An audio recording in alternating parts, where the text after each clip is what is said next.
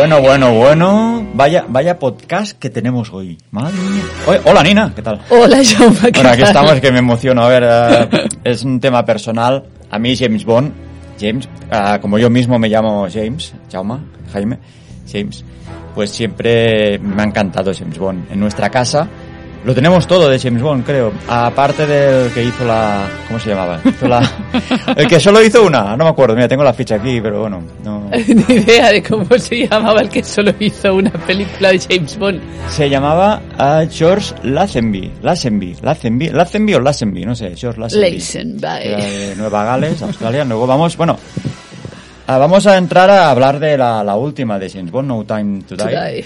No hay tiempo. Sin tiempo para morir. Sin tiempo para morir. Me voy a currar una, una portada para el podcast. Hombre, hombre, va a haber una portada que vamos a flipar. voy a hacer un montaje que me voy a poner yo con una pistola. con- y vamos, lo vamos a titular Sin tiempo para viajar. Ah, me parece bien. Lo que pasa que en nuestro caso sería más sin dinero para viajar, pero ya cambiaría demasiado, ¿no? El, el concepto de la película, porque tiempo tenemos, porque no hay dinero, pero bueno, ya seguramente será sin tiempo para viajar. Sí, suena bien lo de sin tiempo para haré un juego de palabras, alguna tontería, como siempre, como ya nos conocéis. Pero antes de entrar en el tema de la última película, que por cierto, a mí me ha encantado, Muy buena. A mí también me gustó muchísimo. a- avisamos que vamos a hacer spoiler Sí. más adelante, no al principio, pero si no lo habéis visto, pues Atención, spoilers. sí, algo... Muy Gordos, además, así que no... No van a ser sutiles, no, van a ser sutiles, va No. a, a lo, a, lo, a lo gordo, como dices tú. Así que si queréis ver la película sin sorpresas, Sí, porque hemos decidido comentar las pelis con sus spoilers porque si no no se entiende a veces lo que quieres explicar y lo, entender, lo explicamos mejor pues pues diciendo lo que pasa. diciendo lo que pasa en la película porque si no queda no- lo hemos- nos hemos escuchado a veces y nos queda un poquito raro a veces. Dices es que no lo queremos decir y entonces pero claro no, no se entiende lo que queremos decir. Aquí vamos con el spoiler por delante. Avisamos también por adelantado. Sí, Pero me gustaría que a veces tú y yo tenemos debates de cuáles son los mejores James Bond, cuáles son las mejores películas. Sí, los correcto. mejo- los mejores villanos también. Ah, empieza tú. Eh, ¿Cuál A es tu, me- tu James Bond preferido? Mira, este es un... me gusta que me hagas esta pregunta. me gusta que me hagas esta pregunta. Porque yo era mucho de Roger Moore. Yo de pequeño, eh, Roger Moore, yo de pequeño, o sea, de mayor quería ser Roger Moore. Le vi a ese tío con eso, es tan elegante, tan fino, tan perfecto. Además me gustaba el hecho, me daba a mí esperanza de vida, porque como creo que en la última, no sé si tenía 60 años cuando hizo Panorama para Matar, Sí, era mayorcito, era mayorcito. que me, me sorprendió que cuando hicieron Panorama para Matar fue casi o el año antes o el mismo año que Sin Connery hizo No digas nunca jamás, que parecía cachondeo, ¿no? Que el hombre sí que estaba... Bueno, no tenían tanta diferencia de edad. No. Ahora vamos a hablar de las edades, porque Sí. ahora están en- está en juego quién va a ser el nuevo James Bond. Está Idris Elba por ahí en los nombres de la Sí. lotería. Se ha oído, se ha oído hablar de Idris Elba. Vamos a hablar de quién para nosotros podrí- podría ser un buen James Bond. Sí, Porque están hablando de Tom Hardy también. también podría ser un Yo James Bond. Hardy. Le pega. Es que, ¿sabes qué pasa? Que, bueno, lo que te decía antes, que mi preferido era, era Roger Moore. Pero Daniel Craig, Craig, Daniel Craig, Craig, Craig, Craig, Craig. Craig. Sí me ha hecho un, un trocito en mi corazón. Y con Eh. esta última ya lo ha petado. Lo ha petado. Yo era súper, súper fan de Pierce Brosnan ¿Mm? hasta que llegó Daniel Craig. Es que Daniel Craig lo ha petado. Sí, la lo verdad ha es petado que... poquito a poquito, con Sí. buena letra, con buenas películas. Además, yo era súper anti Daniel Craig. Es decir, mm, decía, no, no, Pierce Brosnan podía haber hecho otra película, todavía tenía edad, no era tan mayor, por Dios. No, no, no, recuerdo que cuando pusieron a este, bueno, que salió la noticia que este era el nuevo James Bond, tú y yo decíamos, pero si no tiene pinta No, James Bond, si para parece, nada. parece un, uno de estos de, de- que trabajan en los astilleros cargando, yo qué sé. La verdad eh, es que- yo creo que la, la gracia de Daniel Craig es que realmente no es un tío guapo, No, para nada. pero se ha currado una pasada al cuerpo Sí, y, y, y ha logrado él mismo, ¿cómo lo diría? Una, una clase vistiendo, una elegancia, un estilo, sí. un, no sé, un... Yo creo que es de sus mayores características, que al final luce súper bien el cabrón, así de No, no, mismo. y los, los trajes a él se lo han hecho, pero se les han hecho, pero Bueno, a, a ver, medida es poco. Vamos a tener en cuenta que en las películas de James Bond sale lo último de lo último y lo mejor de lo mejor, tanto de restaurantes, de ropa, de coches, relojes, teléfonos. Que con esto, esta última de la pandemia, que claro, al final se ha, se ha atrasado casi dos años Sí, el estreno. Sí, sí. Me acuerdo que se tenía que estrenar en el abril del 2020, sí. que había carteles en el, en el cine que vamos en Barcelona, en el Fenómeno. Y claro, se iba atrasando. Yo pensaba, cuando salga este James Bond, voy a tener yo un teléfono más moderno que el suyo. Pues seguramente. Pero seguramente. no, no, no, ha mantenido, ha mantenido. Además, él mismo ha dicho que agradece a los estudios que hayan atrasado el estreno para poder hacerlo en salas de cine, porque Sí. ya sabes que durante la pandemia se estrenaron muchas películas en, en estas- las plataformas digitales, como Sí. Prime o, o- o al- o alquiladas, como Sí. la de Cruella, La Viuda Negra. Por ejemplo. Un día de estos hablaremos de la viuda negra, que a mí, bueno, ah, no, Bueno, no, y no es- eso- no es el no, tema. hoy estamos con. Cru- Cruella me encantó, ya está, lo dejo ahí. Cruella sí que me encantó. Cruella sí, ah, viuda, Viuda negra, negra no. 1 a 0. Sigamos. Pues que él agradecía que él- hubieran esperado para estrenar esta película porque era su despedida. Sí. Y además me tocó mucho, si lo buscáis por Instagram, está Daniel Craig o James Bond, no sé, en alguna página de la, la- la- la oficial, que sale él cuando se despide del rodaje, que se pone a llorar y todo. Y Sí, todo la, allá- me la pusiste, la verdad es que Sí. es súper tierno. Y veías que el tío lloraba con sentimiento de verdad, es decir, le daba Sí. mucha pena. No, porque es un personaje que se lo ha currado mucho. Teóricamente, Spectra era la última, ¿no? Sí, sí, sí. Y ya nos dejó como si hoy se ha acabado esto, y... pero no, no, nos han dado aquí, vamos, buena, buena, buena morcilla nos han, han, dado aquí, han, ¿eh? hecho, han hecho un buen cierre, Un muy buen cierre. Un cierre perfecto. Sí. ¿Esto que son? ¿Son cuatro? ¿Cuatro pelis? Espera. Tenemos Casino Royale. Sí. Al- Quantum la- of Solace. Quantum of Solace. Es que este título también. El, Sí, el que Quantum lo- el- of eso Solace. que vamos a hacer un nombre que la gente se le quede, ¿no? Quantum Sí. of Solans. Solas. Solas. Skyfall, Sí. Spectra y Sin Tiempo... O sea, son cinco. Son cinco. Son cinco. Normalmente, sí, creo que es- sí, sí, eh, Roger Moore hizo una más, creo, sí, no, no lo recuerdo.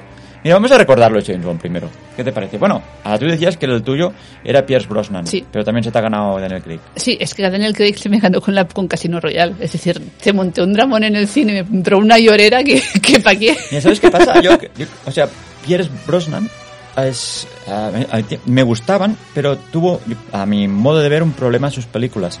Le han pasado factura, han envejecido mal por los efectos digitales. Sí. Por ejemplo, yo aún disfruto con las películas de Roger Moore, incluso con las de Timothy Dalton. Que hizo dos y no son de las mejores, pero ojo que dicen que Timothy Dalton, por la ficha que tengo aquí, realmente ah, lo que era el personaje escrito por Ian Fleming, el de Timothy Dalton era el que más se parecía al que habían escrito. Mírate el chaval que se le ocurra para ser como el auténtico James Bond y no, no funcionó bien y a la segunda no, dijo que ya... Es que no, pobre hombre, es que veía, había, Pero hecho, bueno, una, la- había hecho una serie o una película de Scarlett o algo así, ¿no? Es, lo veía como, no, o la hizo después. Lo veías como un TV movie, ¿no? Este Sí, chico. sí, En cambio, sí. luego ha hecho películas bastante guapas y la, la serie esta que también sale la, la chica de, de Casino Royale. Sí, es verdad. ¿verdad? O sea, es ahora me he verdad, dado cuenta que es coincidieron, verdad, el- el, antiguo James Bond, uno de los antiguos James Bond, con la chica. Es que no me llamo, me acuerdo. Sí, la de, la de oh, Que salía la segunda de 300. sí, sí, sí. Ay, qué Ya no rabia. saldrá, no Ya saldrá luego, no luego no saldrá, saldrá. Sí, no, mira, no, no, no lo tengo aquí. no lo Yo, tengo. yo, lo- yo, lo- yo la busco. Tú la buscas. Pero yo lo que quería decir es que yo creo que a Daniel Craig lo cogieron para este papel por una película que hizo que se llamaba Crimen Organizado, o en inglés Layer Cake. Esta la hizo antes de Casino Royale. La hizo antes, y yo creo que lo cogieron por esta película. Bueno, claro, porque salía con su traje. Sí, ahí ya ahí tenía este punto de James Bond. Y tenía- creo que lo cogieron por esto. Esto es lo que quería decir antes, que había estaba buscando. Y te- entonces la de Casino Royale. Bueno, mientras explico lo de Pierce Brosnan, Sí. digo, los efectos digitales creo que han pasado factura como películas de, de- de esa época. ¿Por qué? Pues porque abusaron de los efectos digitales. Hoy en día están, son perfectos los efectos digitales. Todo que la, la franquicia James Bond, por ejemplo, las de Daniel Craig, no han abusado. No, Evidentemente habrán cromas y cosas así. Pero hay mucho efecto físico, mucha maqueta, explosiones de verdad. y explosiones de verdad. Es que lo que pasa que en la época que se abusaba de los efectos digitales, cuando aún no estaban bien perfeccionados, las explosiones, el fuego, eso es muy delicado. Y, por ejemplo, Pierre Pierce Brosnan, recuerdo que en su primera ya se lanzaba desde un acantilado Con y el- cogía un avión. Sí, Bueno, me acuerdo que eh, todo el cine se rió. En esa época, que teóricamente era lo último en efectos, y claro, que esa, esa escena, que, que- que es- un avión se estrella, él salta al vacío, sí. y él, volando, con cromas ahí que flipas, pues a- se- o sea, se sube el avión y, y sube el avión para arriba. O sea, pilota el avión. Claro, yo recuerdo, fue mala entrada esa. Esa fue mala entrada. Pues a mí me gustó. ¿A ti te gustó? Bueno, pues... Y en, en- en la sesión en la que fui la gente no... Pero bueno, si eso me lo pones en Superman, vale, pero eh, a ver, mm, como un tío solo va a ir más rápido que el avión. ¿Por qué James Bond? Por eso mismo, sí, bueno, lo que tú Yo quieras. para mí, la, para mí la ridícula es una que salía como surfeando en el hielo. Creo que era la, la última. Esa sí que me pareció Creo que era la última, la, la que salía Madonna también. Que eh, llega a una isla, no sé qué, con dos más o algo así, y, y, y surfean. Sí, Y, pero es que además tú dices, pero a ver, es una escena de surf, podrías haber cogido un surfista, un doble. Sí. No, a mí me lo ponen de noche, surfeando en croma. pero con hielo. Sí, no, es horroroso. Es horrible. parece el Command and Conquer, o sea, un juego de video, un videojuego de los años 90. Muy malo. Yo eso sí que la recuerdo que pensé, ¿esto qué Claro, es? y eso no se arregla, no, no, no. Hombre, siempre pueden, no sé, pasarle un filtro o algo para que se vea mejor. Mira, lo que está claro, que la mejor excusa para viajar es, es ser del equipo técnico de una película de James Bond. Pues sí. Porque estamos mirando, aquí vamos a hablar de las localizaciones de la última, pero Hmm. si piensas en todas las películas que se han hecho de James Bond, eso es un chollo. Yo es que me pongo ahí a aguantar el micro. Yo aguanto el micro, igual me, me, me voy a siete países en un rodaje. Pues seguramente. Porque que si Jamaica, que si Noruega, Italia un montón de veces. Es- Escocia, bueno, España también han ido. Inglaterra. Bueno, Inglaterra, claro. Mm, Estados Unidos. Y las Faroe Island, por ejemplo. he visto unas fotos de Faroe o Feroe.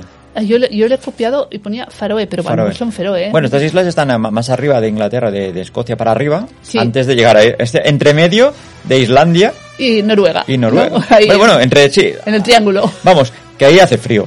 Sí, O sea, que así vas unos cuantos días, llévate una rabaqueta, nena. sí. Y una bufandita y Una un gorrito y y, un sí. honorac y mis calcetines de lana. Ahí bañador, con no sé que hay una, un, no sé, una sauna o algo, no, no sé. Pero sí que es verdad que, que, que- que viaja mucho esta gente. Sí. Viaja mucho. Mucho. y, y que es la mejor excusa para hablar de, de- de localizaciones, porque es un sinfín de parar, aunque a veces el sitio donde representa que es no es, o sea, me refiero, Como ahora vamos a contar, por vamos a ejemplo. contar historias de estas, que a veces bosques que representa que son Noruega, pues a veces son Escocia y... Por ejemplo. Pero bueno, eso es, normalmente he leído aquí que había tres equipos de rodaje repartidos y supongo que Daniel Craig debía ir de un lado a otro, ya lo esperaban allí con la cámara y todo. Y todo preparado. Por cierto, la chica se llamaba Eva Green. La Eva Green, Eva Green, madre mía, ¿cómo está? La, la segunda de 300, Sí. ahí, bueno, la película, una mierda, te lo digo, que esa sí que va a envejecer mal esa película, esa... Pero ella no. Ella no, ella no, yo, es- o sea, yo la he visto tres o cuatro veces por ella, o sea, esperando sus escenas, porque eso es, es una pasada. Y además, es que se lo pasa bomba, se Pero si esa película bomba. es muy mala. ¿La has visto tres veces? Pero por ella sí. Por ella sí. Eso sí, que- eso sí que es una peli de cromas que ahí no ha viajado nadie. O sea, ahí se han encerrado en un estudio con toda pantalla azul.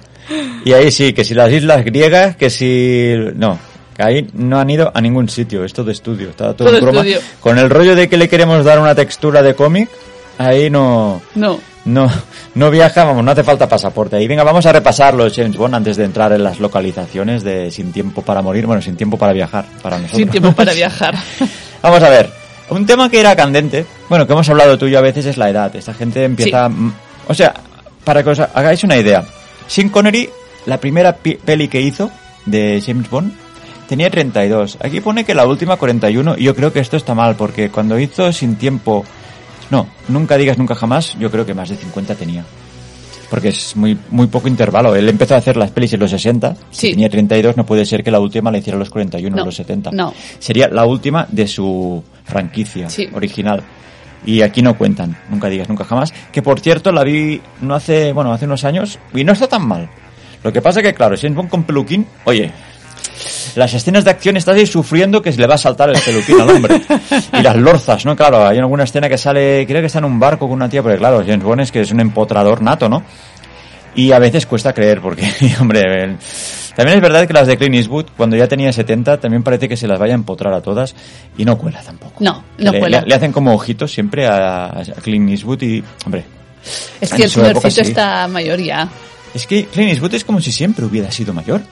Sí, porque incluso en el Sucio se le veía mayor ya. Sí, porque tenía como esta cara como arrugada, Es tenía que este las pelo. facciones, estas facciones tan duras, Sí, y en bueno, y la postura. Ese hombre siempre ha ido encorvado, lo entiendo, que, que creo que hace metro noventa y algo y claro, mm, todos son más bajitos. que son más bajitos y en esa época más, pero siempre han dado como bajitos. Y an- anda un poco como Denzel Washington.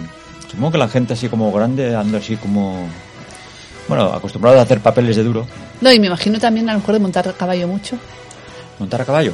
No montaba caballo, hizo mucho Ah, bueno, western. Clint Eastwood, bueno, hombre, hizo las de Spaghetti Western, pero tampoco es que haya estado ahí montando. No sé, no, No sé. digo yo. si eso afecta o no Bueno, afecta al andar. la- las edades. Vamos a primero hablar de las edades en las que, en las que hicieron su primera película y luego hablaremos de la edad en la que hicieron la última. El, el George Lazenby este, el que no ni contamos, porque es que hizo una solo y muy mala. Este empezó la primera con 29 y la última la hizo con 29, claro. Lógico. Porque hizo una solo, pobre hombre. Pero yo este hombre, cuando vi la película, parecía mucho mayor de 29 años. A ver, es que en los 70 todos parecían mayores. En los 70, entre lo que bebían, lo que fumaban, la gente co- con 30 años estaban hechos una mierda ya. Sí, ¿no? Sí, ahí el vicio era el vicio. Y, y piensa que mm, no se cuidaban. O sea, a, un tío de estos dile que se tiene que poner protección además- al sol, que te además- manda una hostia que te mata. Además era australiano, por lo que veo. Sí, es curioso. Bueno, pero... mm, ah, No sí, la Gales sí. Australia. Sí, sí, nació ahí, por lo Quizá menos. por eso duró poco. Pero lo que te digo, que a esta gente no le digas, ponte una cremita para las ojeras que... Dice, chaval, ¿sabes con quién estás hablando? no me vengas. Mira, Roger Moore, este empezó... Es que empezó mayorcito. ¿De verdad que empezó con 40 y... 46? Empezó con 40... No lo sé. Bueno, claro, él hacía el santo. Oye, es que quiero decir que yo aún estoy a tiempo de James Bond. Tengo 50, pero no sabía que había empezado tan tarde. Pero es, que, 46. es que Roger Moore, es que Roger Moore es- era mayor, ¿eh? Es decir, es- es Sí, sí, sí, era mayor, pero... Que claro, nació en el 27. pero Ojo. imagínate, el de antes, el George Lazenby, que hizo una, y empezó con 29, y Roger Moore, con sus santos cojones, empieza a hacer de James Bond con 46 años. Te lo. Y en la última la hizo con 58 años, que sería esta la de Panorama para Matar, que para mí es la mejor, de Roger Moore. Además tenían... Mira, hoy a la media parte ya sé qué canción voy a poner. ¿Cuál? La de Duran Duran, de Panorama para Matar. Ya sé que no es de Daniel Craig, pero a ver, yo creo que es un buen homenaje a Roger Moore. Hmm, A ver, luego tenemos a Timothy Dalton, que empezó, a ver, me bajo el micro aquí, con 40 años. Y acabó con 42. Claro, hizo dos, hizo dos. Pierce Brosnan empezó con 42 y la última la hizo con 49 años. Y Daniel, Daniel Craig empezó con 38 y no lo pone aquí, eso es antiguo, pero no lo pone, pero ha acabado ahora ya. Igual es que es- están esperando que haga otra. Ah, No lo sé, pero con el final yo no quiero hacer... Bueno, haremos spoiler, pero yo no veo que Daniel Craig haga otra de James Bond. ¿eh? Sería un poco, no sé... Sería como más allá del... del- alguien que va a, una- a la mansión de Skyfall y se encuentra al fantasma de Daniel Craig por ahí Daniel por Craig. Craig ahora tiene 53 años. 53, pues en el fondo, aparte de Roger Moore, es el que ha acabado de James Bond mayor. Sí. Pero sí que es verdad que Roger Moore con 58, eso ya era un poco... Yo creo que la gracia de la película de ver como un anciano aguantaba esas escenas de acción. Porque la, la escena que está en la Torre Eiffel, Torre Eiffel sí, que está Sí, la, sí, la Torre Eiffel con la... persiguiendo a la mala. Sí. Que, que le, bueno, que, que se meten de hostia, se cae y dices, madre mía, este hombre, este hombre es como... Claro, es que una persecución de James Bond a esas edades ya dices, eh, subir por una escalera ya es emocionante por sí solo.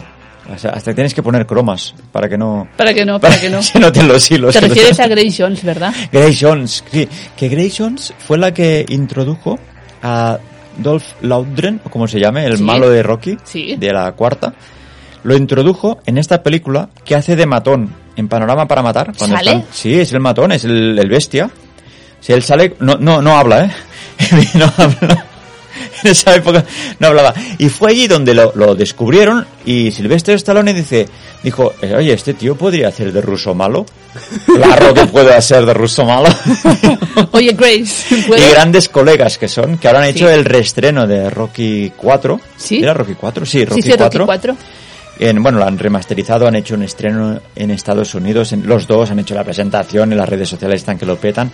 Dolph Lundgren, es que no sé pronunciar yo este hombre, el- Dolph Dolph Lundgren. Lundgren o como se llame, está súper activo en Instagram. Hoy he visto un anuncio que hacía de, de chandals o no sé qué, pero muy chulo además, el anuncio muy chulo, muy chulo. Sí. Sí, te lo juro, luego te lo enseño. Y además ah, me emociona, ya sé que no es, no es cine de autor, pero me emociona anunciar que van a hacer Mercenarios 4. Está confirmado. O sea, todavía recuerdo la primera vez cuando vimos la primera película, la primera vez. ¿Y dónde Sí, la vimos? En San Francisco. Sí. Además, ahí, es- ahí la gente le va el rollo este de, de disparar y tal. Y, y la gente aplaudía en el cine cuando Sí. se cargaban los malos. Fue muy emocionante. Fue muy emocionante. Estaba todo el mundo aplaudiendo, gritando y nosotros ahí ¡wow! nos emocionamos también. Al final éramos nosotros los que gritábamos más del cine. Los dos ahí, bueno, dándolo todo con Brutal. mercenarios. Brutal. Evidentemente, no es cine de autor, pero es cine para desconectar y es espectáculo puro. Silvestre Stallone, a muerte con Silvestre Stallone, que, que yo creo que con la edad ha mejorado. Lo sigo en las redes, sigo a sus hijas, que tienen un podcast. Evidentemente han entrevistado a, a su papá para darle... Y tienen un montón de visitas y lo están petando. Esto creo que lo empezaron haciendo con la pandemia, porque claro, viven en una mansión que flipas. Imagínate el estudio que les ha comprado su padre. O Sí, sea, es que- papá, cómprame un estudio de podcast. Y su padre, estudio de podcast en Amazon. y claro, ni micros ni nada, yo lo quiero entero. Quiero un estudio de podcast. Insonorizado todo. Ahí, me siento las piernas. Bueno, ay, qué No, pero- mala, tío. No, pero iba a decirte, el- durante la pandemia, eh, yo creo que todos los famosos de Hollywood, salvo cuatro, han hecho un podcast. Sí, que conste que aquí hacíamos podcast antes de la pandemia. Exacto. Eso hay que reivindicarlo. Aquí estamos, ah, bueno, tenemos, ya contaremos, tenemos varios podcasts, ya, porque tenemos el, el Chauma, también está empezando ahora. Tenemos en catalán el, el Tram- Trampera Matinera, tenemos. Y estamos con el mundo podcast a tope, pero ya lo hacíamos antes de la pandemia, que es verdad, que los famosos se han apuntado al Se carro han apuntado al carro. y están ahí, bueno, dándolo Todo. todo esto. Yo creo que está saturado el mercado. De Está famosos. saturado de famosos y de podcast Sí. también, ¿eh? Que no solo ellos. Mm, Estamos todos haciendo podcast. Intentamos hacerlo lo mejor que podemos, pero chicos, muchas gracias los que nos seguís, que aunque vamos poco a poco, cada semana vamos sumando y estamos muy contentos y, y que nos encanta hacer esto. A ver, que me La película. Vamos, La a hablar, película. vamos a hablar Vamos de a No hablar- Time to Die. no time to die. Venga, vamos a las localizaciones. Oye, ¿qué te parece si pongo la, la intro? Bueno, es que también, claro, las localizaciones, como está Escocia, Mm, pues vamos a hablaros de unos restaurantes de Escocia, bueno, de Edimburgo, que, bueno, muy interesantes. Pero primero vamos a, vamos a, a nombrar las localizaciones de esta película. sí, vamos primero por países y Sí. luego ya dime qué países querréis eh, hablar. Bueno, hablaremos de dónde hemos estado. Mira, si ah, no- bueno, por ejemplo, bueno, de la película, por ejemplo, empieza en Noruega. Sí, es- esos bosques tan guapos, donde sale el malo y la casita esa, ¿no? Exacto. Empiezan en un pueblecito que se llama Langwan, que está cerca de Oslo. Hmm, Y luego hay una escena con un lago helado sí. que se llama Nittedal, que también está por ahí. Esos Noruega. nombres que son fáciles de pronunciar. ¿no? Lang- Langvan. Do- Dolflaundren, el Bueno, lago Dolflaundren. En Noruega, cerca de Oslo, por lo visto. Eh, Ahí se come bien, se come ahí bien se allí, come sí, bien, ahí se come bien. bien. Luego la acción se va a un pueblecito de Italia. El pueblo ese, ¿no? Qué bonito, ¿verdad? Oye, ese pueblo es precioso, pero se este- llama Matera. Matera. Matera. Está en la montaña eso, ¿no? Porque Eh, sí, está un poco elevado, es como el pueblo este de, de Luca o de Talento Mr. Ripley, pues sin, sin playa. pero sin agua, sí. sin agua. Sin mar. Bueno, sin no, mar. con agua sí, si no, no veas. ¿eh? Sin mar. ¿Cómo hacen las espaguetis sin agua? tío? Oye, pero en la película me fijé en un dato. Yo soy, que soy muy tonto en estas cosas. O sea, Sí. Yo a veces estoy mirando pelis y estoy pensando, ¿y cómo van a llegar a fin de mes estos cuando no tiene nada que ver con la película? O ha dejado las llaves del coche puestas, o se ha dejado la puerta abierta uno. sé, en esta- no, de ver- de- verdad, soy muy tonto en estas cosas. Me hago mayor. Dice, Pero cierra la puerta, hombre. o empieza esta película que es muy romántico porque están los del pueblo como tirando como unas como fuego, son papeles que, fu- que o sea, queman papeles que vuelan, Sí. ¿no? Eso Es que escribes quema- tus malos recuerdos, ¿no? Tus Sí, pesadillas. algo que quieres quitarte de. Sí, las pesadillas o recuerdos Sí, malos. porque hay pregunta, ¿qué están haciendo la gente? Y dice, Sí. "Est- están quemando los malos recuerdos para Sí. que se olviden. Entonces lo escriben en papeles y claro, tú ves el pueblo con todo de pues, los papeles volando de fuego. Sí. ¿no? Claro, yo pensaba, pero a ver, a ver si vamos, a ver si va a haber un, Siguiente. vamos a tener un disgusto. Porque que estamos aquí tan sensibilizados con los incendios y de Claro. ahí es todo el pueblo ahí rodeado de bosque. Sí, cierto. Además, ellos no van muy abrigados, que dices, oye, esto es que hay, hay hierba seca, ¿eh? y bueno, no sé, yo me quedé un poquito así. Imagínate qué tontorrón que soy. Estoy mirando sin y yo pensando, ¿dónde van a ir estos papelitos con fuego? A ver si vamos a tener un disgusto. Como si tuvieran que cortar la película porque, oye, que saquen un bosque, hay que cambiar el guion porque no... Bueno, tontería. Pero bueno, es que muy se ve muy bueno. Sí, sí, sí. Pero bueno, investigaremos este sitio porque tenemos pendiente una ruta por Italia, tú y yo. Sí, la verdad es que muy bonito. Y que hemos hecho Roma muchas veces, pero tenemos que profundizar en estos pueblos porque el otro día estaba mirando El Americano, la de George Clooney. Sí, Y no sé si es el mismo pueblo. pero sí que parece el ¿Se mismo. parece? Se parece mucho, Se pero bueno. parece mucho. pero no es igual, no, no, ya hablaremos un día del América. Vale. Luego, por ejemplo, cuando hay la, la persecución en coche en este pueblo, también es matera, Buena persecución, Vale. brutal la persecución. muy buena. Pero, Pero, pero, cuando hay lo del puente, sí. eso no es matera. Eso- Eso, es- no es eso matera. que es croma. Eso se llama Gravina Impuglia, Es otro pueblo. que está muy cerca de Matera, pero Mm. está más cerca de Bari. Vale. Bueno, Vale. esto es normal. Lo que pasa es que como se parecen, pues hacen ver que el puente es el mismo. exacto. Y me, me- me imagino gente yendo a Matera. ¿Dónde está el puente ese de Bond? ¿Dónde está el puente? Si ese... Como preguntando a Lita. Oye, el puente ese... ¿Y qué puente? Aquí no ha habido nunca puente, tío. Pues seguramente, Seguramente, seguramente, seguramente. porque te digo yo, el puente no O es de sea, si, Matera. si vais a Matera no busquéis el puente, El de puente. James Bond porque no está. Y el hotel donde están ellos sí que es en Matera y se llama Palazzo Lucareschi. Oye, este me gustaría visitarlo. ¿Verdad que sí? Yo pues creo. habrá que ir a Matera. Tú Habrá que ir a a- Matera y... Matera, Matera. Y bueno, buscaremos y luego informaremos. ¿eh? Efectivamente. Haremos un buen blog ahí comiendo. De- Seguro que hay algún restaurante guapo por ahí. Italiano, Italia, vamos, Pues, italiano, pongo pasta, enfermo, Me seguro. pongo enfermo yo pensando en la Seguro que italiana. hay Oh. un tiramisú, alguna panacota. Oye, yo, es que yo con la comida me pierdo, ¿eh? Sí, lo sé. Yo me pierdo. Lo sé. No, lo digo de verdad. Y en, y en Italia me, me quedo saturado siempre. Es que es una, una fiesta continua. Es que se come muy bien en Italia, es que está todo bueno. Demasiado bien se come, estarías Se todo el día comiendo. muy, muy, bueno, me pasa lo mismo en los países, en los países asiáticos, que además tienen la tendencia de estar todo el día comiendo. Sí, Y ahora en por la mañana, cuando desayunamos, nos ponemos YouTube, cosas Sí. de cocina, y es que te vuelves loco. sí. Hemos visto uno de Corea cocinando una señora ahí en una tenderete de, de la calle. Digo, pero, pero, pero, ¿cómo, cómo, cómo, cómo esta gente? Y diciendo pollo rebozado, pollo frito, pollo salseado, pollo macerado, pollo, alitas de pollo, no sé qué. Digo, no, pero ¿cuántos pollos necesitan esta gente? Muchos. O sea, ve- veganos no pasa. son. ahí, veganos vete ahí no con, con la eura esta, que te dicen, ¿dónde va, chaval? Eso cómo se fríe. No sé cómo se fríe eso, pero... pero bueno. Sigamos. Sigamos, bueno, ah, localizaciones te- teníamos Escocia, ¿no? Bueno, iba- ah, espérate, déjame. Luego él se retira, se Ah, sí. retira, se Sí. coge el disgusto y se retira Un disgusto que se coge el y se va a Jamaica, que ahí van todos a perseguir, a, a intentar que vuelva. Sí, que cuando sale el... Porque él tiene como un bungalow en Jamaica. Muy bonito. Ahora tengo la duda si es el mismo Ah, que sale en la otra peli, en, en Skyfall. Bueno, eh, ella- él se retira en otro... sí. Eso es una tendencia de Daniel Craig, se cabrea Sí. y se retira. Sí. Yo también me retiraría si tuviera un bungalow en Jamaica, ¿no? Pero lo que pasa es que no tengo donde caerme muerto y iré a un motel de carretera, pero... mm, Daniel Craig cuando le viene la bajona se, Se va, va a, Jamaica. Jamaica. a una isla de estas paradisíacas y se hincha por la noche de, de, de, de ron o, no que es- o, de, A o ver, de tequila. Una de las cosas que queda clarísimo de Daniel, del personaje de James Bond, de Daniel Craig, cosa que en nosotros se percibía, pero no tanto, Hmm. que ese señor es alcohólico. Es alcohólico. Punto. O sea, el personaje de James Bond te- en tendencia... Mira, te voy a leer la, lo que es, o sea, según la Ian Fleming, Sí, lo que es la, cómo es el personaje en verdad, la, la tendencia. O sea, el carisma de Bond es frío y calculador, sofisticado y galante, vividor y provocador, cínico y violento. Esto está en las novelas de- de Ian Fleming, pero es alcohólico. O sea, Sí. le- el rollo este de mezclado, no agitado, pero Daniel cree que lo exagera. Sí. Lo- bueno, lo exagera, mm, lo, lo, lo incluye en el personaje y cada vez que tiene un disgusto se va, se retira a una isla paradisíaca y se hincha de vodka, de, de, de ron. es de- que, es que no le ves bebiendo agua ni una sola vez No, en además- cinco películas. Además, creo que es en esta que te digo que se retira que está apostándose que tiene que hacer un trago y tiene un, Ah, sí, un un- escorpión. un escorpión, es verdad. que esa escena yo no sé cómo la hicieron, creo que era un escorpión de verdad. Eso digital creo que no es. Bueno, pues era uno de los que no pica. Hombre, es que si no sé, O le han quitado el veneno, seguramente lo han dejado vacío al pobre. o le han dado la inyección adelante de que... O era un animatronic, pero está muy bien hecho. Ese muy bien hecho, me acuerdo. Y si era de verdad, a mí me daría cosa hacerlo, pero bueno.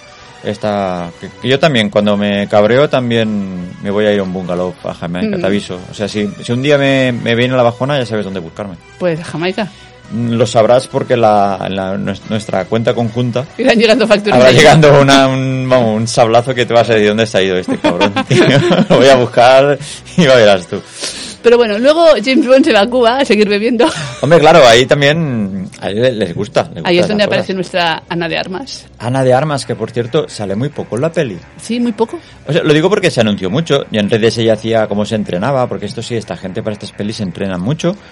Y que si Ana de Armas sale, que sé que bien que sa- creo, no sé si la ha entrevistado Broncano, ahora no lo sé. Pero bueno, ah, había, había movida Sí, las sí. redes con Ana de Armas. Al final sale Ana de Armas En Cuba. y ya hemos dicho que hacemos spoiler. Es una escena solo, es una escena de lucha. Sí, reparte estopa ah, con ametralladora, a hostias, con sus talones ahí súper elegante, súper guapa. Muy mona la chica. Muy mona la Dice, encantada de haberte conocido. Y adiós. así. Dice, adiós, ya nos veremos. Ya está. Ya está. Y dices, ah, lo primero que, que piensan la gente de James Bond dice, no se la folla. o sea, a ver, ¿cómo? ¿Qué, qué ha sido eso? O sea. Pues no. Claro, porque él es un James Bond más humano, más... Yo creo que incluso que es demasiado joven para él. Sí, supongo que sí, que Daniel Craig mismo... Igual estaba en el guion, esta te la tienes que cepillar y Daniel Craig dice, no, basta. Esta Basta, no, esta no, por favor, que es la niña. Que tengo yo ya una edad. Pues que conste que Cuba no se fueron a Cuba. Eso no es Cuba. Siguieron en Jamaica. Ah, hombre, claro. Ya que ya estaba apagada la barra libre, Pues vamos a quedarnos aquí, sí, porque en el fondo era una calle, Sí. era un casino muy guapa la escena de... Bueno, casino no, la fiesta de, de Spectra. La fiesta no sé si realmente la hicieron en Jamaica o o ya fue un estudio. Bueno, claro, eh, evidentemente de todas estas localizaciones mm, hay mucha cosa de estudio, Sí. claro. Como cuando va a visitar al malo también. Por ejemplo. Claro, den- dentro de las localizaciones hay que tener en cuenta Londres.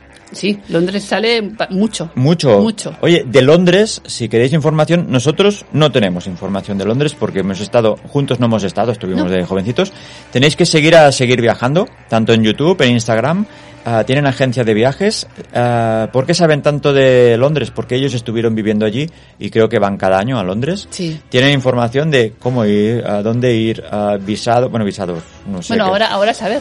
Sí, no lo sé, pero ellos lo, ellos te lo dicen seguro, los seguros que tienes, a dónde dormir, dónde ir, a los, los descuentos, los, los pases de la ciudad. Y luego para reclamar temas también llevan temas legales porque él es abogado y se encarga de reclamación Sí, de no, no, vuelo no. y estas cosas. O sea, seguir viajando lo tienen todo, tienen agencia, él es abogado, o sea, todos estos temas lo, lo, lo tratan, os van a decir dónde ir, dónde no ir, o sea, todo, todo, Todo. Son expertos en Londres, seguir viajando, a muerte con seguir viajando, porque Sí. son una pareja cojonuda, cojonuda, nos cae muy bien. sí. y tenemos muchas ganas de verlo. Les vamos a regañar porque han, han ido a Barcelona y no nos han avisado, pero bueno, Pero bueno, no es época de avisar a la gente porque nosotros No. estamos aún, no, No, no, como de riesgo ir. aún, pues aún estamos, Exacto. pero bueno, que los vamos a ir a ver nosotros algún día seguro. Seguro. Y si es en Londres, mejor. Seguir viajando para cualquier información de Londres, Inglaterra, vamos, se lo conocen todo. También tenemos por ahí entre rutas. Entre Sí. rutas, si queréis visitar castillos, entre rutas tenéis que visitar. Porque son unos fenómenos. Ahora están un poco... ah, bueno, he tenido un, una... Ah, no recuerdo. creo que es una niña. No sé. Si me equivoco, me, re- me- que me regañen. Pero han estado un poco ausentes porque están entre... Claro, ha habido pandemia y niña. O sea, eso Todo. es el lote. Han cogido el lote el entero. pack completo. Y están por allá, están por allá arriba. No, No me acuerdo en qué pueblo están, pero están por, creo que por, por Inglaterra, pero Sí. no sé exactamente dónde. Tienen vídeos de excursiones a los castillos, o sea, expertos en castillos entre rutas. También a muerte con entre rutas, que es una pareja muy maja. Sí. Y hasta aquí la, la- la publicidad de nuestro podcast. De nuestros amigos. Seguimos con las localizaciones de la última de James Bond. Entonces, eh, antes de irnos a Escocia, porque acabaremos en Escocia, Sí. ¿vale? No, no, sí, sí. Eh, decir que sale una isla que se llama Poison Island, o la isla venenosa. La del malo, ¿no? La del malo. La del malo. Que es una de las islas de las Faroe o Feroe Island. Ahí está. la- Las Faroe. Las Faroe. Vale. Ahí no sé si hay buenos restaurantes tampoco. ¿eh? Pues no sé. Es muy bonito, forma- es muy bonito muy las bonito, fotos que he visto, sí. pero ahora mismo voy No a ir al. TripAdvisor a ver qué hay por ahí. Y forma, las islas forman parte del reino de Dinamarca, así que supongo que... Ah, son de Dinamarca. Sí, Y están ahí en medio. están ahí en medio. Qué guay, ¿no? Sí, sí, sí. Bueno. Oye, tú, Y ya podemos ir a Escocia. nos vamos a Escocia, que ahí en Skyfall también se rodó las Highlands, la, Sí. la torre, la, La- la casa familiar que tienen, la segunda es verdad. residencia de James Bond, que la tenía hecho unos zorros, ¿eh? La tenía abandonada. De hecho, polvo, sí, había un Teni- ¿Y tenía que pagar IBI o qué? el Libby, hombre, no sé, bueno, esta gente no tiene problema. Claro, él tiene, tenía un piso en Londres, anda a tela, lo que tiene que valer un piso en el centro de Londres, eso ya, Claro, pero a lo mejor se lo pagaba la agencia. Claro, también es verdad. Ah, qué chollo. ¿eh? Ese Ah, claro. Mola, tío. Seguro te hacen descuento la Renfe. Seguro. Bueno, no, el, el transporte de ahí, de la, es el James Bond, tío. Y el de la Renfe, digo, bueno, ¿T10 o qué coño quiere, tío? ¿Qué coño me James Bond, tío? Puto guiris, tío, aquí. Estos franceses, tío. bueno, que sí, que vamos a hablar de Escocia porque tenemos unos sitios para recomendaros. Sí. Aparte de Escocia entero, evidentemente, pero Edimburgo... ah, que no sale en la película. no, no sale. Edimburgo no. ha salido ninguna de Daniel Craig, Edimburgo. No, sale, no. salen los Highlands y en este también Sí, sí, sí, los Highlands sí, pero Edimburgo no. No. Pero bueno, ah, es Escocia y os vamos a recomendar unos restaurantes muy guapos. Y como he dicho antes, vamos a hacer media parte con Duran Duran. Es que es de mi época, chica. Yo pues no puedo Duran, evitar, aunque chica, yo habría puesto la de, Eli- la de la chica esta, la de Billie Eilish. Bueno, la es muy ponemos al final para Vale. despedir el programa, Vale, hombre. Claro. Vale. Venga, va, ahí. Bandana para matar. Con el abuelo ahí. Todo.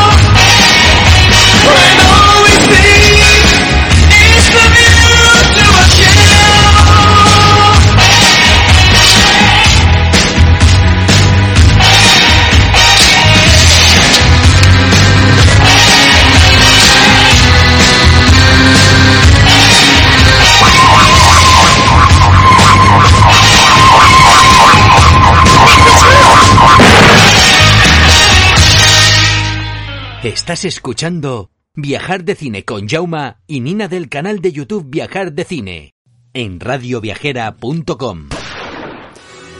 Pues como en la película hay una persecución en coche que supuestamente es Noruega, que se grabó en los Highlands de Escocia, Pues con calzador os hablamos de restaurantes de Edimburgo. A la, A la venga. ahí nuestros huevos, ahí, hombre, claro que sí.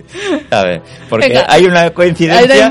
Es como si hay una pequeña escena que se graba en un barrio de Madrid o se metemos un podcast de tapas por Madrid. Por ejemplo. Ahí estamos. Ahí estamos. Pues a ver, Edimburgo. Restaurantes ¿Qué en Edimburgo. ¿Qué Sí, porque a Edimburgo? ver, en eh, Gran Bretaña tenía fama de que se comía muy mal. A ver, en los 80 se comía muy mal, ¿eh? Yo recuerdo ir con la familia y ir, o sea, punto número uno, pedir una pizza sí. en un restaurante, en el restaurante del hotel, que no se podía, o sea, no se podía cortar, que rompí el plato. O sea, picando, o sea, pica- intentando picar, se rompió el plato. Me trajeron un bistec. No, porque la, la señora lo vio, la del restaurante, le dio pena. Dice, uy, perdón, perdón, que la pizza, claro, no. Me trajo un bistec que, si no rompo el plato otra vez, y era tan malo que mis padres, o sea, entre toda la familia nos comimos el bistec porque dijeron, oye, ya que te han traído el bistec hay que acabarse el bistec. Yo llorando casi, pero no papá, si esto no se puede comer. Era como una... un biste- era, no hay nada peor que los bistecs ochenteros. Uy, es verdad. Oye, los bistecs ochenteros, ¿qué pasaba a los 80 con los bistecs? Hacían bola. Yo no, no entiendo yo. Yo no bola. entiendo. Ahora pides un bistec y no son iguales. No, así- Pero en bola. los 80, los bistecs eran horrorosos. Era como una, una, una Como un suela de zapato. Sí, sí, era como un chicle, acababas. Yo no sé. Ñam, ñam, ñam. Era O sea, horroroso. Era la pesadilla, el bistec ochentero. Hay que hacer un podcast del bistec ochentero porque eso es, es como, como una suela de zapato. En el, en el colegio había bistec y todo- los niños todos ya llorando ya. Ya. Recuerdo gente de, de- con la bata de clase sacar un bistec en el patio y tirarlo. ¿Sabes? Como el que está haciendo un agujero en Alcatraz para salir de la cárcel, que va tirando la arena poco a poco. Pero la gente sacando bistec de los bolsillos, ahí enterrando los bistec. Las horm- había, había hormigas en el patio que no veas, tío. Se parecía ahí- ponían las botas. ya ves, tú, eh, pero madre, no sé. Si alguien sabe qué pasaba con los bistecs en los 80, que, Que nos nos lo diga, porque- Porque teóricamente era mejor carne que ahora, no sé. Ahora dicen que si llevan tanta química, tanto, oye, que le pongan química, hijo mío, porque si hay que comer bistecs como eso, se prefiere un buen entrecot de Kobe de ahora, tía. No veas, tío. Mira, hablando de carne, hablando de carne, Eh, hablando de carne. Hablando de carne, mira, vamos a entrar. eh, Es que el nombre lo dice todo, ¿eh? El nombre lo dice todo. Tenéis que ir al Carnívore. O sea, Carnívore se escribe con V. O sea, Carnívore Bar and Kitchen. Ahí tienen carne. Mira, os diré la, la dirección exacta. No sé si sale aquí. Ah, no, estoy poniendo la dirección y no me sale. Pero bueno, Carnívore sí, sí que la tengo, la tengo, la tengo. A ver, eso está en el Cowgate 208 de Edimburgo. Cowgate supongo que es la calle, ¿no? Cowgate. Sí, sí, sí, esa es la calle. Cowgate 208 en Edimburgo. Y se come muy bien. A- aparte de muy bien, es un sitio, no es muy grande, hay mucha madera. A mí es que me gusta comer rodeado de madera. Y el vino estaba bueno. No, el vino muy bueno. Es que iba a ¿Pedimos decir eso una que copa? Pedimos unas costillas y, y un, un filete de como de Kobe o de Angus. Era un, era un bocadillo, bocadillo, y con dos copas de vino. Tenemos fotos en nuestro Instagram, lo Sí. buscáis, está el carnívoro. Pero aparte de esto, o sea, el sitio es muy chulo. Hacía como Sí. esquina, es que está en el centro, centro, Sí, antiguo, ¿eh? No es aquello que, no, no, está en el centro. Estaba, el hotel ya lo teníamos céntrico, está, o sea, en la, la calle principal que da al castillo, Sí. pues dos calles por allí. Sí, Está, sí, sí, está sí, el. Cowgate, el Carnívoro, y de verdad, vale la pena porque para ser Escocia estaba muy bien de precio. Sí. Yo flipé por la calidad de... Del- bueno, tienen menú también, pero bueno, nosotros... Es que si Y vais tenían, a... Mira, es verdad, y tenían cócteles. Sí, no, los cócteles también. Eh, es que mira, tenéis que ir a la página web porque ahí mismo sale uno de los bocadas, creo que es el mío, que me comí yo. Sí, yo cogí, los yo cogí uno que estaba riquísimo.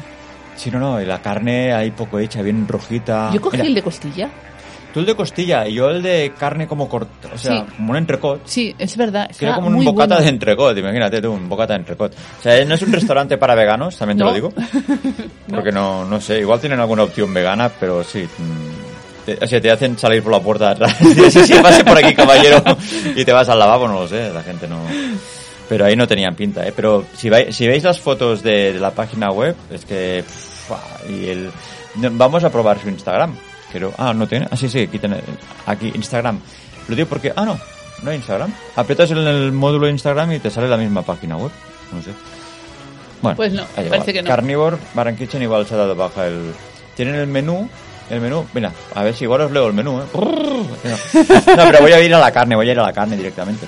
A ver, la Air Splash, el pork belly, el short rib, el, bueno, claro, tienen fish and chips también. Claro, El- evidentemente. ah, mira, mira, este está, el carnivore burger, que tiene bone marrow sauce, bueno, que tiene un montón de cosas, el hot rod burger, el Philly cheese stick, Small plates, bueno, tienen alitas de pollo, meat fist, stick out.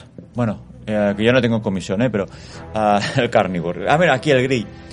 Puedes, va, va por peso. Puedes pedir 350 gramos o 250 gramos de ribeye y de sirloin. No sé qué es el sirloin. Es el 300 gramos. entrecot, creo. Entrecot, bueno, y aquí eh, pones chimichurri, el herb butter, o sea, hierbas con mantequilla, peppercorn. Me está entrando hambre. Me está entrando hambre, voy a parar. entrando hambre, porque- para porque- Bueno, venga, carnívoro. Y ahora, antes de entrar en otro que también es de carne. También es de carne. Todos los que os vamos a contar están en el, en el centro, en el centro de Edimburgo. No Sí. tenéis que ir muy lejos. No. Quizá el último es el que está un poquito más a lo que es el parque que hay delante del castillo, Sí. el que hacía esquina, porque me- yo quería recomendaros otro que no es de carne, pero es típico de Edimburgo. Hay que ir. Estamos hablando del Elephant House, de Elephant House, que este es donde la, la JK Rowling. JK Rowling, la Rowling, yo siempre me confundo con el de Juego de Tronos. No, ella es JK Rowling. Ya, pues yo pensaba que JK Rowling era el de Juego de Tronos. y eso que hice un podcast que entrevistábamos al de Juego de Tronos y tuve que corregir más de una vez porque yo decía JK Rowling. Ella es la de Harry Potter. Harry Potter era donde ella cuando era desconocida y que le iban las cosas mal, pues iba ahí a escribir la, la novela. Correcto. La novela, la, la, la- no, trilogía, ¿no? ¿Cuántas son? Bueno, ¿Siete, ahí ocho? escribe el primero. Ahí escribió el primero, igual el segundo ya estaba en el jacuzzi, ya contando billetes ahí. Pero el primero estaba ahí con su libretita, aquí en el The Elephant House, que tengo que decir que nosotros nos decía, somos muy fans de Harry Potter, hace poco nos las miramos todas. Sí. Mira, mira, haremos localizaciones de Harry Potter para volver a hablar de Edimburgo. Pues ¿Qué te sí. parece? Porque realmente Edimburgo es, te das cuenta de que ella se inspiró allí. Vas por la calle y dices, pero si esto es, pero si esto se parece a lo que ella escribió, si esto parece lo de la película, aparte de que tiene esas historias mágicas Edimburgo, Exacto. Pero es que además, si- vais al Elephant House y cogéis la mesa de la ventana, la que cogimos la nosotros. que cogimos nosotros, te das cuenta de que lo que estás viendo desde la ventana es Hogwarts. Sí, porque es el castillo, Edimburgo. Y te Totalmente. imaginas el partido de Kidditch. Es que lo, es que ves, lo ves, es que ves el castillo de Hogwarts. Es que además, cuando vas en verano, que hacen el, el desfile militar en el castillo de Edimburgo, montan aquellas gradas tan bestias. Sí. Y claro, tú cuando vas por debajo, que ves lo que sería la punta de las gradas, oyes el murmullo de gente y Sí. dices, es que están haciendo un partido de Kidditch Sí. adentro. Sí, Con las banderas, que están las banderas ahí Sí, también. sí, y te imaginas que vas a ver a alguien con una escoba voladora. sí. Mm, Es que, es que y solo tienes que sentarte en esa mesa. Por Imaginaos cómo No. es Edimburgo. Es la de la punta. Y bueno, mi sorpresa fue que ahora vamos a explicar una anécdota vegana. Mira. Vale, cuenta. Ahora vamos a explicar la anécdota vegana, ya que antes hemos dicho que ahí no habían veganos y que hay veganos. Ah, fuimos porque nos hacía ilusión. Yo pensé, ya está, la típico bar de guiris que te van a meter un sablazo, vas a comer una mierda y te vas a ir con mal sabor porque no es tan cutre. Pues no, el bar es muy chulo, es muy grande. O sea, de fuera parece que sea pequeño, Sí, pero eh, ¿reservamos mesa o cómo lo hicimos eso? No. Porque había mucha gente, pero fuimos, entramos. y. Bueno, porque era las seis. Era una hora... No era ni cenar, ni comida, ni, era merienda cena. Eso. Eso. Hay que recuperar la merienda cena, chicos, que no se está, no se está merendando. Y, y bueno, ah, era muy pequeño, de la entrada, ¿eh? Y le dijimos que eran dos y nos hicieron entrar y dentro hay el comedor donde dice Nina que están estos ventanales, que son muy Sí. altos además, Sí, que es sí. chulísimo, hay que volver allí, Nina. Y luego abres la carta y dices, oye, esto no es solo una cafetería. No, no, no, ahí te Ahí tiene platos... unos platazos que flipas. Y precisamente había un plato de ensalada vegana. Sí, Un plato vegano. Sí. Ensalada que había de todo. Y nosotros, que somos en esa época no conocíamos el mundo vegano, pues nos encontramos que a Nina le trajeron una ensalada con Vegana. cho- vegana con chorizo. Y yo decía, a ver, esto es cachondeo, ¿no? Es decir, pido una ensalada vegana y me ponen chorizo. Y luego yo, claro, yo, como no era el de la opción vegana, pues me comí el chorizo. Y sí que estaba muy bueno, pero tenía como un sabor dulzón. Sí, Y luego con el tiempo nos hemos dado cuenta, como hemos descubierto productos veganos, que hay chorizo vegano. exacto. Y claro, estábamos indignados y dice, ¿cómo me ponen chorizo en una ensalada vegana? O sea, es estos- que éramos muy inocentes en ese aspecto, claro. Claro, o sea, ya, ya veis los problemas del primer mundo, que te ponen Que te chorizo, ponen chorizo vegano en una y- ensalada. Y, resulta que es chorizo. Que yo sí que lo digo, por ejemplo, ahora en Barcelona hay una, hay que investigar, hay una charcutería que es vegana, ¿no? Sí. Que hacen chorizo vegano, morcilla vegana. Yo creo que eso trae a confusión. ¿Por qué se llama morcilla vegana? Que, a- que le pongan nombre. Sí. Ponle, yo qué sé, embutido vegano. No, que le pongan otro nombre. No, si está hecho de, de, de garbanzos, pues mm, butifarra de garbanzos, por, Por ejemplo. Pero claro, yo entiendo que hay gente, a mí me pasó, ahora porque me he acostumbrado y me gusta, pero había sitios que, que, pides la morcilla y es vegana y dices, ¿pero esto qué es? Pero claro, es que si te pone morcilla, si te pone chorizo, te pone jamón vegano, te pone, oye, no sé. Por ej- Por ejemplo, el Eura está bien que se llame Eura, que, dice que dicen que es el, bueno, que es el pollo vegano, pues Sí. es Eura, vale, pues es Eura. Es Eura, Pues, ya menos a este le han puesto un nombre. Eh, Pues es lo que deberían hacer. Que no está malo, no está malo. El que está malo es el, depende de qué supermercado, porque le, eh, puede salir muy salado. Que hay que ir con cuidado con las cosas veganas de los supermercados, porque a veces, si miráis los, los ingredientes, pues mejor te comes un pollo. Sí, Ay, esto ha sonado un poco. Solo que he dicho una polla, tío. No, o sea, mejor te comes un entrecot como Dios manda y no una hamburguesa de estas veganas que llevan ahí igual de aceite de palma, aceite de... Bueno, ya nos entendemos, ¿no? sí, mejor. Por eso, que evidentemente hay productos veganos muy buenos y que son más saludables, pero vigilad, porque a veces estas ofertas de supermercado, pues nosotros mismos nos hemos dado cuenta, hemos descubierto cuando vas a los ingredientes, cuando lo lees todo, que sea aceite de girasol, aceite de palma, Bueno, sal. eh, edulzante, sal. Hay sal por un ¿Por tubo. qué le ponen tanta sal a las cosas veganas? Para, no lo sé, para darle sabor, Pero no hace falta, es horroroso. Chico, no lo sé, pero es horrible. Bueno, es por ejemplo el tofu solo es soso, pues pero el tofu lo tienes que poner con salsas porque lo bueno del tofu es que absorbe los sabores. Exacto. Entonces tú puedes hacer tofu de muchos sabores, lo, lo- lo pones tandoori, pues te queda un tofu tandoori. Eh, Yo ya lo sé que solo, por ejemplo, si te lo pones, yo a veces ponía arroz hervido con tofu, hombre. eh, tío, a ver, eso es muy triste, o sea, ahí ya solo me falta que ponga la flauta de Titanic. claro, o sea, imagínate, arroz blanco con tofu, no, hombre, no. Ponme a menos alguna salsa o algo, pues que coja el Sale un tofu. poco de curry, por lo menos. Claro, porque yo es que me comía esto con una lágrima y mirando The Walking Dead, ¿sabes? Que dices, oye, es que, ¿qué estoy haciendo con mi vida? De verdad. ¿A dónde voy? O sea, no, tío, tío. Era muy mal, muy mal. Esa fue una de mis peores épocas.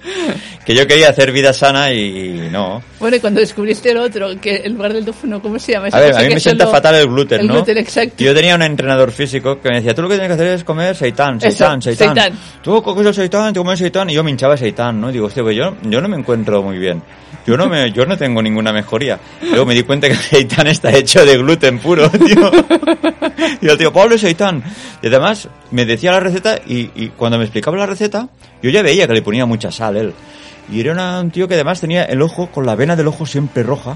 Y digo, ¿qué te pasa al ojo? La presión, la presión. Y yo, tío, pues no, no pongas sal, tío. No sé. No, no sé, tío, es que... ¿De qué estamos hablando, tío? ¿De qué va el podcast hoy, tío? Ahora, ahora estábamos en Elephant House. Ahora estábamos en Estábamos Elephant hablando de Elephant House, porque estábamos hablando de las localizaciones de James Bond y estamos hablando de Elephant House, que fue donde se escribió Harry Potter. Que vaya huevazos que tenemos. Tía. Madre mía. ¿Cómo? Eso, es- esto sí que es desviar el tema. ¿eh? Pues nada, The Elephant House, súper recomendable. Otro Ahí- restaurante, venga, va, Hombre, otro. sería bueno que fueras al Elephant House y te encuentres a Daniel Craig ahí escribiendo algo. Pues sí, tendría gracia. Dice, Daniel, ¿qué escribiendo? ¿Qué escribes, tío? Venga, va, vete a otro restaurante. Venga, otro que tampoco es vegano, ¿eh? también te lo digo. ¿eh? A ver, lo tenía, ¿eh? lo tenía. ¿eh? Espera, espera. Bueno, Aquí, bueno. oh, Oh. atención, atención. El Kailoe. Ya avisamos, ahora viene un spoiler, no es barato. No es barato. No es barato, pero el lugar lo vale, lo guardáis Pero para... tampoco es tan, tan, tan, tan caro. No, lo que pasa es que cuando vas de vacaciones, cuando vas a un buen restaurante, pues claro, es caro porque tienes un presupuesto diario, pues un restaurante de estos, pues es, Sí. un, es un extra. Es un extra. Normalmente tú cuentas, mira, el menú de mediodía, por la noche un bocata y tal, pero bueno, pues este, hombre, 30 por persona mínimo seguro. Sí, seguro. Y si pides vino, pues Sí. ponle ya, pide una copa, no pidas una botella porque no vale la pena, y es muy caro el vino allí, Mm. eso es verdad. Si pides una copa, pues te sale de 35, mira, ponle 40 por persona, pero es un, con postre. ¿no? Sí. Sí. Ah, pero es un plato principal y postre, ¿por qué? Porque hace, esto es carne. Esto es carne. Carne, O sea, punto. no se llama carnívoro, se llama kiloe. Y esto, cuando entras ya, por las escaleras ya hay fotos de vacas. O sea, Sí. básicamente te van dando pistas donde te metes. Sí. Ya es, es como si fuera un cuarto oscuro que te van poniendo filetes. Estamos, pero bueno, también te ponen como una, una, una lata al lado del, del entrecot este con verdurita para que digas que has comido verde. Porque. Kailoe es el nombre de las vacas escocesas, ¿verdad?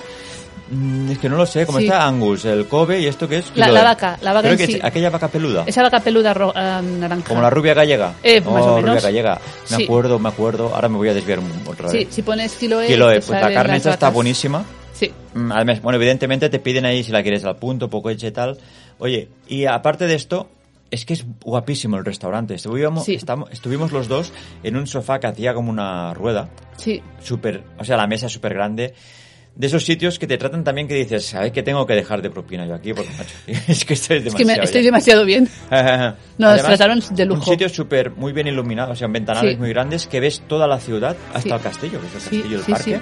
sí, sí. Ah, si queréis una cena romántica en Edimburgo o, o una, O una comida una romántica. comida. Pues si queréis una comida romántica, esto está sonado muy mal también, tío, pero bueno. No, tío. Tenéis el kilo, ¿eh? A ver, el kilo. Dirección, voy a, a poner paja aquí porque si no. Esto, el kilo está en el Rutland Street. Rutland Street es el 1-3, está al principio, hace esquina. Sí, Y una pista, hay una, un- una figura de una vaca en la calle. Hay una vaca directamente, hay una vaca. una vaca que ya dices, aquí hay carne. Aquí hay carne. hay carne seguro. Pues aquí vais al Kiloe y os aseguro que esto es una, una cena romántica, pero ¡buah! Chachipirulí. Sí. Y tenía también tenía que recomendaros, ah, recuerda Kiloe, ¿vale? Kiloe, el Carnívore y la el Elephant House. Y ahora hay una cosa que os queremos recomendar. Yo Una sé lo cosa- que vas a recomendar. Sí, ah, la pa- o sea, hay dos o tres por el centro. Hay Sí. dos o tres. Se llama la, pas- la pastisserie. Patisserie Valéry. Valéry. Sí, es de Edimburgo, estamos hablando de James Bond y os estamos recomendando una pastelería francesa. Sí, lo sé, tenemos unos huevazos que no, no nos aguantan. Es un sitio perfecto para hacer el té, Y... Y té. ¿Por qué? porque nosotros lo probamos. Pues ¿por qué? Pues porque tú vas allí... ah, Aquí sí que esto, esto es merienda cena. Sí, esto, Esto es el, merienda, el té, cena. el té que nos pusieron aquí, ese día no cenamos. No, no hubo narices No, no, de no, cenar. o sea, tú vas aquí a las, a las 6 o las 7 y ¿qué te ponen? Pues como una canasta de tres pisos sí, en la cual tienes unos sándwiches, tienes unos pastelitos, tienen como unos eclair también. sí, y luego es Los scones. Y luego como lo que tienen ahí, no sé cómo se llama, una pasta que hacen ahí, que tienen, bueno, son, o sea, pastelitos. Tienes, tienes salado, dulce. El scone tampoco es ni dulce ni salado. Exacto, es un entremedio. Un entremedio Y el té. y el té. Y claro, eh, ya te digo, son tres pisos. Aparte que podéis pedir lo que queráis. Tienen pasteles los que queráis allí, Sí. ¿eh? Es precioso. Hay dos en el centro. Sí, y, Y, se- que que Valerie, Valerie. Y tanto es como para llevar como para tomar. A ver, tan- en los dos sitios que fuimos había mesas para sentarse. Sí, sí, sí, sí, sí. Y además es- es- está súper bien y nos atendieron también muy bien. Es que lo- ahora me, me he acordado de cuando nos hicieron el atraco en Roma. En Sí, la yo también lo he plaza- pensado y es que no tiene nada que ver. Esto es Plaza una España, ¿no? maravilla. era? Sí, en la Plaza España de Roma fue un atraco el té y aquí Eh, no. Si vais a Roma, bajando, mira, bajando las escaleras de la Plaza España, a la derecha hay un sitio que hacen té. No entréis allí. Es, Es un atraco. nos hicieron un té súper soso, nos cobraron un pastón y no fueron capaces ni de ponernos ni una galletita con el Nada, té. cero. En cambio, aquí, al, al precio, Sí. bien de precio sí, si sí, lo sí, comparas sí, con sí, eso. sí, totalmente, vamos. Pues recordad, la, pastise, la pastisserie Valérie. Sí, Valérie. Valérie. Valérie. También hay que decir, aparte de todo lo que os os hemos recomendado, que en Edimburgo pues hay mucho restaurante tailandés oriental que está muy bien de precio para pues eso, para el día a día y tal. La verdad que, que no, no recuerdo la calle. Es aquella que, da, que hace como una vuelta que va... Vaya pista te daba. sí me has dado una pista. Una pista Pero bueno, la, la calle donde Bueno, teníamos te el hotel, decir, perdón, la calle donde teníamos el hotel también había un chino cutre salchichero que estaba Sí. muy bueno. Sí, sí, sí. No, mira, aquí tenemos... oh, no, no lo voy a encontrar aquí. No. No, no, no, no. No, porque me voy a liar. Claro, es que si me pongo a buscar... No, pero a ver, toda la zona, la parte de cerca del castillo, eh, no se pasan para hacer para la zona turística que es. No, no, no. Y hay un montón de restaurantes que están bien. La verdad es que no pillamos ninguno malo. No. Pero tuvimos suerte, porque normalmente no, no, no, no, no que tengan una super fama de, de, super restaurantes. Ah, mira, la, la que fuimos nosotros fue la Rose Street. Rose Street 158, la pastelería Val- Valerie. Lo digo porque hay otra, pero está más... A la más- del puente. Esta es la que... Sí, sí, sí, es la que fuimos y luego tienes que pasar por aquí. La del puente está... Bueno, no la veo ahora. Está aquí. Aquí hay otra. Sí. Esta y esta, no sé. Fuimos a las dos. Sí, un día una y... y Sí. El, el té lo hicimos en la, en la que está más cerca del, de la que está más en el centro y luego Esta, la del era esta. exacto. Sí.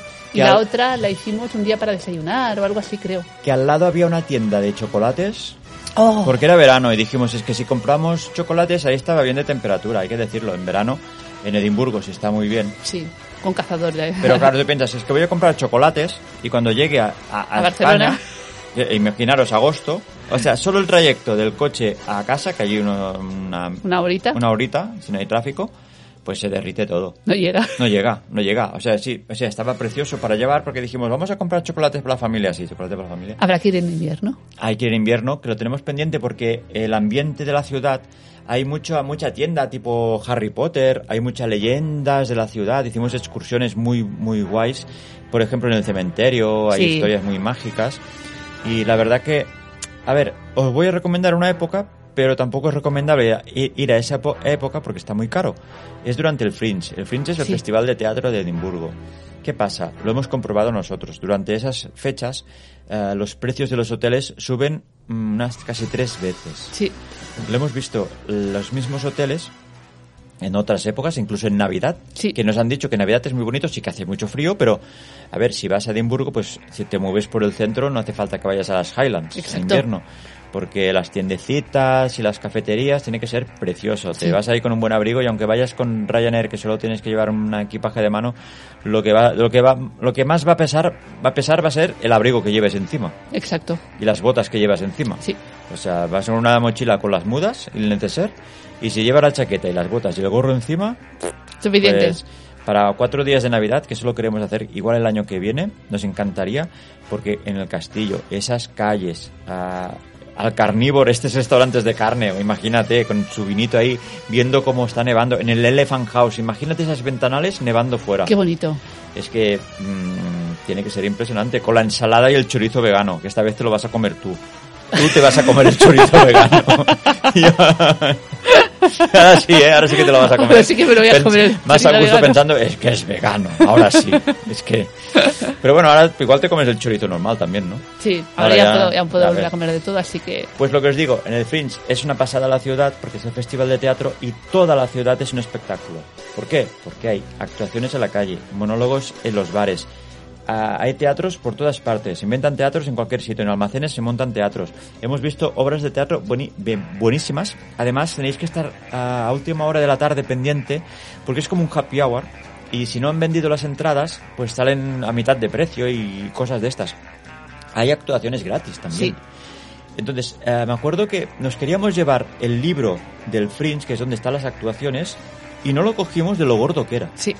Es que es una locura. Es un mes de actuaciones. Es allí. como la guía telefónica que vi aquí antes en... Sí, sí, sí. Pensad que hay todos En los la que- ciudad. Sí, los profesionales, los que hacen teatro amateur. Pues que hay, eh, ojo, el teatro amateur de Inglaterra, ¿eh? Tela, ¿eh? Y de- bueno, de Escocia, Recuerdo Inglaterra. todavía la obra esa de Loki. Loki, sí. ¡Ay, qué buena! Pero es que era amateur. Totalmente. Pero es que era buenísimo porque además llevaban el pinganillo Sí. y se les oía perfectamente. Sí. Yo me acojoné un momento porque en- como hablaban en escocés, bueno, con acentos... En inglés, eran En ingleses. inglés, pero costaba entender alguna cosa y de repente decían cosas a la gente del público. Digo, como me cojan a mí, pues van a flipar porque no van a enterar de nada yo.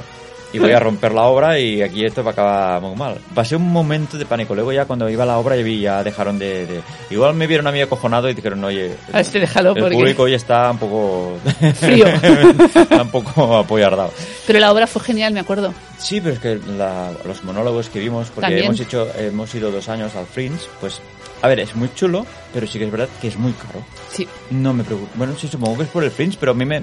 Digo, coño, que es que el Fringe es gente que hace teatro y tal. Claro, pero todo el mes de agosto tienen, aparte del Fringe, tienen el festival militar, que por eso hacen los tatuajes Vale, en el, el- en el castillo. Sí. Luego también tienen el festival de, de cine Eso es después del Fringe en Palma, ¿no? en Palman, está ahí todo junto. Entonces, Mm. claro, es, agosto es, pa, tienen que hacer lo del año. Pues a mí me sorprendió lo que te digo, la guía esta de actuaciones que hacían en el Fringe, que realmente a veces nos costaba decidir qué íbamos a ver. Sí, Nos costaba mucho. Sí. Porque había tantas cosas y además había, habían famosos que tenían obras de teatro. sí, sí, sí, allí. sí, sí, sí. Me acuerdo que había el- unos que seguía mucho el los de Sm- Smithsons, que tenían un programa de humor. El que hace de Smith hacía de, de Churchill, que fue el, en uno de los primeros años, cuando el, el primer año que fuimos, que había, porque él tenía que fumar el puro, y le decían que no podía fumar el puro en la obra de teatro, y no sé cómo acabó. Pero claro, él le había preparado el papel con el puro. Me imagino que debía tener el puro, pero sin encender al Ya, final. porque yo no sé, igual le- lo hago con un chupa chup que... que es que no pero claro, Churchill. supongo que, no sé, si él lo hacía fumando, pues claro, las normas son las normas. Pero bueno, muy chulo el, el Fringe, pero muy caro los hoteles. O sea, tenéis que decidir si vais con el Fringe pagando más o si vais en otra época. Por ejemplo, Navidad, la verdad, está muy bien de precio. Sí, lo hemos estado viendo y estaba muy bien. A ver, hemos ido con Ryanair, ya sé que todo el mundo mm, a veces no está contenta con Ryanair, pero nosotros, Nos ha ido súper bien. pues tiene Siempre. era vuelo directo, ¿no? Sí. Es que era vuelo directo. Es que era Es que vuelo el, el primer año hicimos escala. No sé qué agencia era. Sí, sí. El primer año hicimos escala y más caro. A Edimburgo fuimos con Norwegian. ¿Norwegian fue? Sí. Ah, vale, vale. Yo recuerdo Es que era Roma, directo. Roma es ah, Roma, Ryan- vale, vale. Ryanair. Bueno, con Norwegian era Norwegian directo. era directo. Era directo y muy bien, pero el primer año hicimos escala. No sé qué... Sí, porque antes de Norwegian no había vuelo directo. No, no había vuelo y con Norwegian, la verdad, bueno, con Norwegian siempre hemos ido súper bien. Sí. No sé si es porque la línea es muy nueva o no sé, pero a ver, por un viaje de esto que son dos horas, mm, Sí, son dos horas. dos horas así, Y media, por si acaso. como si te sientan separado, no tampoco pasa nada, te quedas ahí frito, pues, una pasada. Edimburgo, súper recomendable para los que queréis hacer la ruta de James Bond. Edimburgo, sí. que no ha salido nunca en James Bond, y aquí nosotros haciendo Edimburgo, en el especial de No Time to Bueno, Die. pero ha salido en Los Vengadores. Ha salido, eh, Los Vengadores, sí. En The Age of Ultron. Pero mira, Nina, vamos a hacer una cosa. Aquí vamos a dejar el podcast de hoy, Vale. pero vamos a hacer otro de James Bond. Vale, me parece bien. Porque hay tantas localizaciones. No sé si. Mira, no haremos película por película. Vamos a hacer el ciclo Daniel Craig. Vale. Vamos a hacer el ciclo Timothy Dalton. Vale. Bueno, no, Timothy Dalton no. Vamos a hacer Pierce Brosnan y Roger Moore. Vale. Estos los vamos a hacer, que son los que nos gustan. Vale. Vamos a hacer pues las localizaciones de, esto, de estos de estos James Bond. Me parece bien. porque creo que aquí hay mucho tema y realmente es una de esas sagas que es que no paran de viajar. Es, es un- es un clásico de James Bond. Normalmente en cada película salen cinco destinos, más Sí. o menos. Y a mí me encanta James Bond. Y ahora sí, ahora sí, que vamos a poner la, la canción. ¿Cómo se llamaba? Ay, me Bueno, es igual, la, última de la canción de James Bond de la Billie, última. Billie Eilish. Billie Eilish. Ahora. Que sale guapísima en el videoclip. Sí. Esta chica. Y canta muy bien y siempre va muy mona. Mira. Pues nada. Chicos, nos vemos la semana que viene. No sabemos aún qué vamos a hacer. Ni, no sabemos ni qué vamos a hacer mañana. Imagínate de qué vamos a hacer la semana que viene. Bueno, No lo tenemos ni, ni idea. Ah, pero queda pendiente que vamos a hacer más James Bond porque hay muchos destinos y destinos muy guapos. Vamos a hablar y investigaremos los restaurantes, evidentemente. Investigaremos dónde se puede comer las islas Feroe. Estoy intrigado, ¿eh? Pues seguro que hay algún Porque sitio. veo Hombre, esta isla, sitio- veo, veo mucho paisaje, pero seguro que hay algo, ¿no? Hombre, si es un sitio que vive gente, tiene que haber algún restaurante. Bueno, dejamos entrar la chica esta que hace rato que está esperando para cantar. Déjala, venga. Venga, va. la- ¿Cómo he dicho que es? Billie Eilish. ¿Qué pasa? Pasa. Mira, ahí ha empezado, ya ha empezado. Venga, chicos, hasta la semana que viene. Adiós.